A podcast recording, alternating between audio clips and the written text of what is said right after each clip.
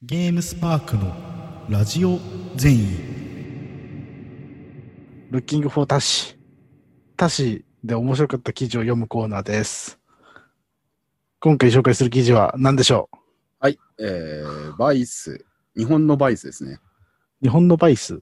日本のバイス、日本語版のバイスから、ああ、今こそ聞きたいスーパードンキーコングのサウンドトラックという記事を選んでみました。これは、えー2020年7月29日なんで、だいぶ昔なんですけど、あそうなんだ。まあ、ゲームメディアに関わらずとも良いだろうというのと、そんな古くても悪くないだろうというので、誰まあ正直やっぱ、あのゲームの話ないじゃんっていう話をしたじゃないですか、先週も、さっきも。はいはいうんうん。ないんですよね。結構ゲームメディアのを使えるなっていう記事が。うんうんうんまあちょっとで好きなメディアから好きそうな記事を選んだ結果こうなったんですけど。日本のバイスっていうと、なんか日本の暗部みたいな感じがするけど。でもこれ翻訳記事なんですね。えそうですね。うんい。わゆるバイスマグってね、バイスのね、サイトですよね。うん54の71がやってるところでね。そうそうですね。54の71でおなじみのうんバイス。で、まうん。あこれがどんな記事なのかっていうと、まず、えー1970年代半ばのサンフランシスコクロニクル誌で長らくコラムを担当していたハープハーブ・カーンさんって人が、うん。ノスタルジーとアルコホリックを組み合わせたアルコホリック。ノスタルコホリックっていう言葉を作り出していたと。うん。でこれが何かっていうと、輝しい過去に執着、あるいは中毒になり、現代、もっと言えば未来と同じように、過去にだってダメな部分や問題もあったのだということを認識できない状態を指す。なるほど。まあ、昔話を思い返して美化しすぎたり、ちょっと中毒的に、なんだろうな、昔は良かったねという状態になっちゃうようなことっていうのを、まあ、ざっくりノスタルコそれ、アルコホリックってある必要あるそれ。まあ中毒的なっていうところで、アホリルコホリック。ホリックでいいじゃん自。体がそういう機能を持ってますアルコール要素、あアルコール要素いる？うん、まあいいや。うん。まあまあ、まあまあ、これ枕なんだよ、結局は。毎回枕に、毎回枕に噛みつくタシカニの話とか？カニカニの話、気に食わないかな、ずっと。まあ、そういうことがある、ノスタルコホリックというのがあるよという枕から、えーまあ、現地のロサンゼルスのライターの方、バイスのライターの方が、うん。まあ、昔スーパードンキーコングを夢中になってプレイしてたけども、その時の私は四半世紀後の自分がそのゲームの BGM を懐かしい文章を書くなんて想像していなかったと いうところで、なんだこの書き出し。うんミニ枕なんだけど、これも。ま あドンキーコンスーパードンキーコングの BGM がすごい良いという話なんですよね。ものすごくざっくり言うと。う。で、発売当時のライターはグリーンデーのドゥーキーばかり聴いていて、ゲーム音楽の良し悪しっていうのは全然わからなかったけれども、えー2017年発売の SNES クラシックエディション、まあ、ミニスーファミですね、いわゆる。を、えーまあ、2017年ぐらい以降とかに借りて以来、まあ、スーパードンキーコング、やっぱ楽しいし、サントラもすごく良いと。で特に記事の中で取り上げられているのは、えー DK アイランドスイングっていう、まあ、グルービーでトライバルな雰囲気の曲とされているものと、水中ステージで流れるアクアティックアンビエンスというのが、えー良いぞと、ほうんセクシーでニューエイジ的だぞと言われてます。うん。なんか前も言ったけど、なんかドンキーコング .exe っていう、あの、うんエグゼゲームがあって、悪そうなゲームですね。いひやように。うんそれでなんかベイパーウェーブ的な感性となんか、ドンキーコングがさ、ファンキーコングって、ファンキーコングってさ、あのサあーサーフサーフィン、サーフィンボードみたいなの持ってんじゃん。はいはいはい。飛行機乗せてくれるやつ。で、サーフィンも、ボード持ってる人ってすごい、ベーパーウェーブ的なイメージなのよ。海がすごい関係あるから、ベーパーウェーブ。そのなんか、ベーパーウェーブ的なイメージとともになんか、ドンキーコングの曲がすげえスクリューしたのとか流れてて、すごいおしゃれだったような思い出がある。そのドンキーコング .i、ドンキーコング .exe か。エグゼか。うん、あんまやってることをゲームメディアの人間が公言しちゃいけないゲームかもしれない。まあ別におすすめしてるわけじゃないですからね。もうおすある、あるぞっていうことあだるぞっていう。うんそれが、その、まあだから、わかるよ。なんかそういうようなね。なんか、やっぱその、スーファミぐらいがさ、ちょうど、え、あの、えっと、いわゆる、チップチューンみたいのじゃなくて、うんうんうん。もうちょっとなんかハイファイな？そうですね。そうですね。うん音源もだいぶ違うわけだし。そうそうそうそう。PC のなんか、何和音もあるやつだからね、スーファミのはね。16, うん16和音わかんないけど。う。うんん。だから、ゴージャスになってね、ちょうど音楽とかもやっぱ良かった時期なんじゃないでしょうかね。うん。やっぱこ この頃のゲームミュージックってね、やっぱ未だに人気のあるものがすごい多いですしね。そうね。クロノトリガーとかみんな、そうそうそうそうそうクスすのトリガーみんな好。きですよね。そうこのトリガーは本当すごいもうヒップホップにサンプリングされるなどもあり。ファイナルファンタジーもか。ああ、でも国国家、国家ドラクエもね。ああ 別にスーファミでもないですけど。右翼が BGM を作ってうんるゲーム。今綺麗なトスバッティングだったなって思う。うん聞いてましたけど。チャンネル桜と関係があるゲーム、ドラゴンクエスト。ドラゴンクエスト。ヤマタノオロチのこと言ってるね。ドラゴンっていうのは。トラクエ3にヤマタノオロチが出てくる出てくる。あ、そうか。ジパングもあるし。あじゃあやっぱ、ね、日本創生神話がい元になってるんだ。国生みの神話が。どうでもいいな、この話。あ、そうか。そこから先はいかいかないんだ、うん別に。いや、そう。まあ、でもドラ、うん、ドラクエでもなんか、あ、そうか。ドラクエってなんかスーファミのドラクエっていうイメージかな、BGM って。5以降？あ、そうか。ワン、ツーもあるか。スリーもあったけど。ワン、ワン、ツーとスリーもリメイクがあるけど、うんうん。そうか、ドラクエもそうだしね。そうだよな。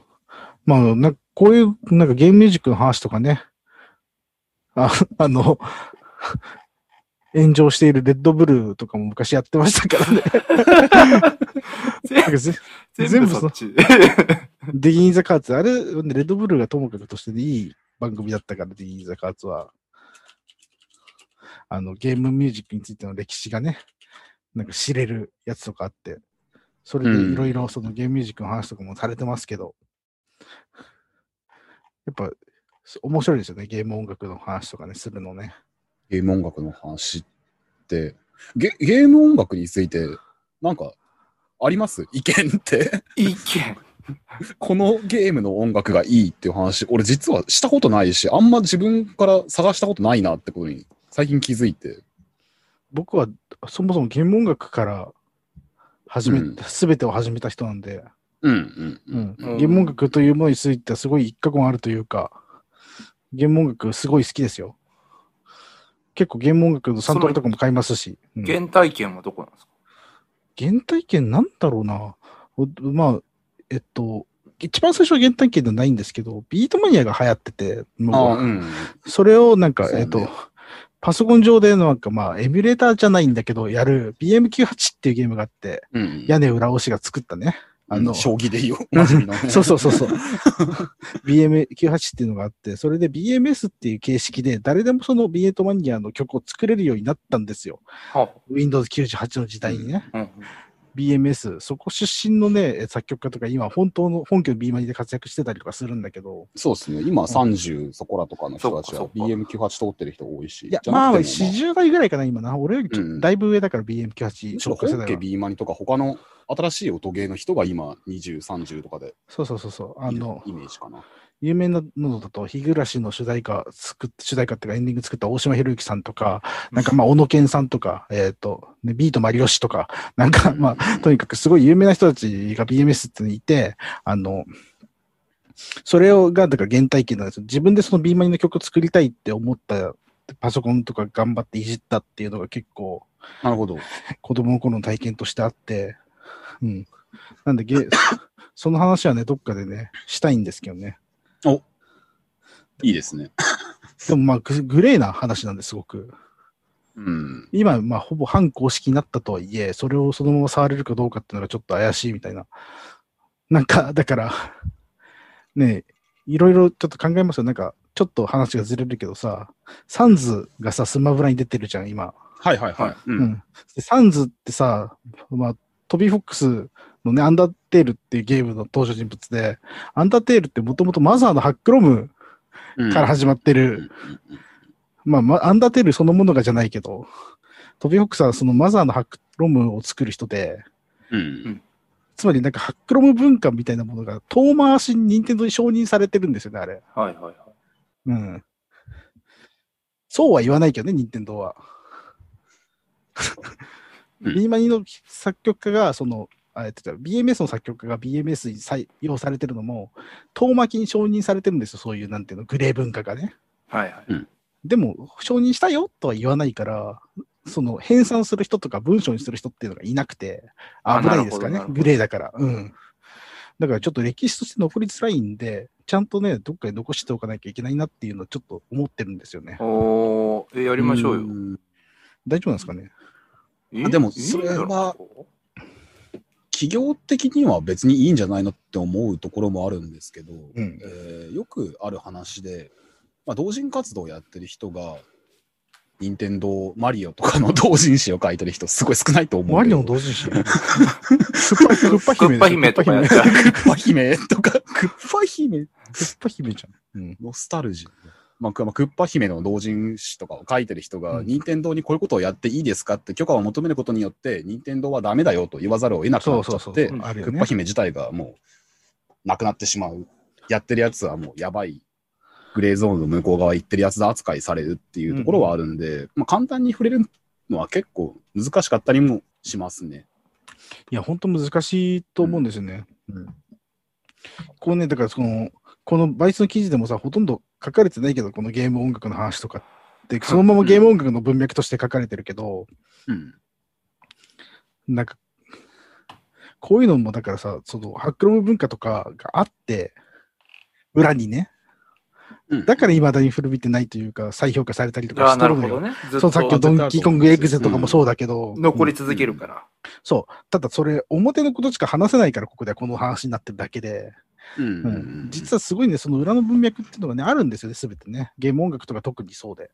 うん。なるほどな個人的には、スーパードンキーコングってこれ前回もちょっと話したかもしれないけど、RTA がすごい盛り上がってるゲームで、うんうん。えー毎年ではないかな、まあ、ほぼ毎年とか、本当タイムが更新されて、世界記録のタイムが、うん新しいグリッチが見つかって、新しいルートが見つかってって言って、何かと盛り上がるんですよね、スーパードンキーコング1、2、3とか、ゲームボーイ版、カラー版とかっていうのも、ところまでもう常に盛り上がってるんで、まあ、そっから、そ RTA 自体は結構クリーンな文化うんうん。でもあるから、うーん。まあ問題ないかなとも思いつつも、RTA 自体がやっぱりエミュレーターでやってる人もうん。過去にはいたと。今はもう実機でやらなきゃダメでしょそうそう実機でやらなきゃ実機至上主義みたいなところがまああるんで。ダメっていうレギュレーションになってるね。レギュレーションというものが生まれたよね。でもだからそもそも足すとかって実機でできないわけでとかさ、まあそうですね。うんそうなんですよね。いろいろな問題がある。それで、だから、マジで追加してやってる人っていうのいるけど、全体の何割なんだっていう問題もあり、うん。うんあとだからそ、ね、それこそさ、あの、ビップマリオとかね。なんか、ああいうのってすごい超高難易度のマリオのコースとかがあって、うん。つまりマリオの腕が良くなるっていう ことにすごい、なんていうのかな、あの、あの、なんていうのかな、うマリオというもののエクストリーム感に一役買ってんだけど、ああいうハックマリオ文化とかって、うんそのままは語れないんだよね、違法行為だから。そうですね。でもまあ、うん特にビップマリオは 結構危ないですね。そうそうすっこ抜きがたくさんあったと。そうそう、クロノトリガーのボスとか出てくるからね。うん めちゃくちゃまあね、そんな、そんなの、あの時代のものなんてね、いまだに、いまだにしかもみんなやってるじゃないですか。そうそうそうそあれねは。まあでも、カルチャー、カルチャーってそんなもんじゃないかなっていうそうなん気ですよねはしますけどね、別になんか、う。そうそうそうそう、本当にそれはそうで、ね、パブリックエナミーのね、セカンドアルバムとか、ちゃんと許可取ったら何億円かかるのか分かんないぐらい大量のサンプリングしてる。まあ すごい有名な話で。うん。そうだし。なんか RTA in Japan っていう、もう RTA の話ばっかりしてるんだけど、うん去年末にあって、はいそこであのフラッシュゲームで昔、小畑の大冒険っていうのがあったんですよね。はいはいはい。飛びで、まあ、フラッシュが、うんそうそう、なくなっちゃうっていうことで、えー、小畑の大冒険2っていうのがリリースされて、うん。で、まあ、アンダーテールのボス戦を ほぼ丸ごとパロディしたようなところが最終局面であるんですけど、うん。そこを見た、やっぱ、トビー・フォックスが、開発者に直接ツイッターかなんかでコメントして、いやもう高校生の頃から大畑の大冒険のファンだったから嬉しいみたいな言ってたらしいんですよ。でまあそれもはいい話だなって思ったんですけど、大畑の大冒険2を、えー世界で初めてクリア報告してきた人っていうのが、うんアイワナピーザガイの開発者だったっていう話もあって、おーあとやっぱフラッシュゲームではあるけど、なんだろう、もうイインディーよりもさらに粒の小さいインディー文化みたいなものの芽生えみたいなところを感じましたよね。そうだよね。そそれもなって感じ。そそれもだから、アンダーテールにも言えることだけど、やっぱ無数のパロディうん。うん、パロディというかね、合法スレスレ、合法スレスレっていうか、まあ、違法に足突っ込んでるようなものまでね、含まれてて、そういうのにって。それがね、やっぱ漂白されて記録されるのは良くないからね、そのありのままの姿で覚えてる人がいるうちに書いとく必要があるけど、とは思いますね。なるほどね。まあ、だから見え方ですよね。なんかそのフックアップしてるみたいうんな、こう、鼻につくメディアの動きになるとね、多分、袋叩きに合うと思うんですよ。フックアップしたいわけじゃないんですよね。うん。うん、残んないぞっていう危惧があるんですよね、そのグレーのカルチャーがね。うん。もともとグレーだったじゃんっていうのはやっぱずっと思ってて、うん。うん。それでね、だから、ね、ニコ動とかさ、うん。まあ、それでやうすね。それでやってきたサイトじゃん、と思う。ていうか、そうですねそれを言ったらソニーに買われましたけど、クランチロールだってもうむちゃくちゃ ですよそうそう、むちゃくちゃでしたからね。まあ、ニコてかてかソニー公式で言えばさ、ドリームスとかめちゃくちゃなわけじゃないですか、今。ああいうのとか、だからどういうふうにさ、だからほっとくっていう判断をしてるわけだしね。うんそうね。うん。なんか割と事実ベースで書いてるものがあればいいかなと思うけど、うんそういうのって記事とかコンテンツにするとき、動画でもいいんですけど、やっぱ美化しちゃうと思うんですよね。グレーゾーンのかっこよさみたいなところで。うん美化に寄りすぎるのも俺はちょっと違うかなとも思ってて、なるべく平坦にしてほしいって 個人的には思う。重い重い話だったね。じゃあやっぱゲームを、やっぱりじゃあゲームを郵便局員が盗むっていうのも文化なのかもしれない。それはどうかな？その話じゃなかった、今。それの前のコーナーですね。過去に執着してますね、それは。あ、なんかアナルコキャピタリズムみたいな、なんか、なんだノスタルコホリック。長いカタカナは全部それになっちゃう。アナルコキャピタリズムみたいなやつあった？な。うん、バカな無政府主義者だ。ええまあじゃあ、いろいろね、話が広がっちゃったけど、はい。まあドンキーコングのサントラ、YouTube とかにね、違法で上がってるだろうからな。バイスの記事でも YouTube で YouTube で視聴可能。あ、ちなみにこの動画再生できません。ああ、そうか。グレーだったな、最後まで。うん。バイスはね、それね、触れるメディアですよね。数少ないね。だから読まれてるんだろうけど、うんいや、やっぱゲームスパークもそうならないとダメなんじゃないですかね。ゲーム界のバイスに。いや、やりたいですよ。ゲーム界の54の71位に。いや本当ですあり。ますか？なんかゲーム、ゲームスパイスみたいな やつ。いや、結構、結構頑張ってる、頑張ってると、僕、過去最高に痺れたのは、あの、キーボード、キーボードさんが、あの、ポーンハブで見つけてきた、あの、ゲームしながらセックスする前からやりながら。ストリーマー、そう。あれを、デス・ストランディングの広告が出てる、あの、ノーマン・リーダスの横に、デカデカと、うん。あの、セックス、モザイクかかってセックスしてる写真を横に並べたときに、僕はやっぱしてやったなと思いました。これが、これがやりたかったことだと思って。ロマンリーダーさん好きそうだけどね、そういうのね。確かにそう。いや、これちなみ、にあの人、いまだに個人的になんか、チャットしたりしてますよね。ジェームスさん。もう、ね、いろんな人がいるよっていうことね。広いな。まとめなきゃって思いがあるんだよ。いや、ストランド、ストランドすればいいんじゃない？スタンド。ああ、なるほど。今出てきた話でまとめる。まあ、まあいいや。すぐ、すぐ使う。すぐ使う。伏線みたいなのにして。じゃあ、ドッキーコング最高ってね、終わろう。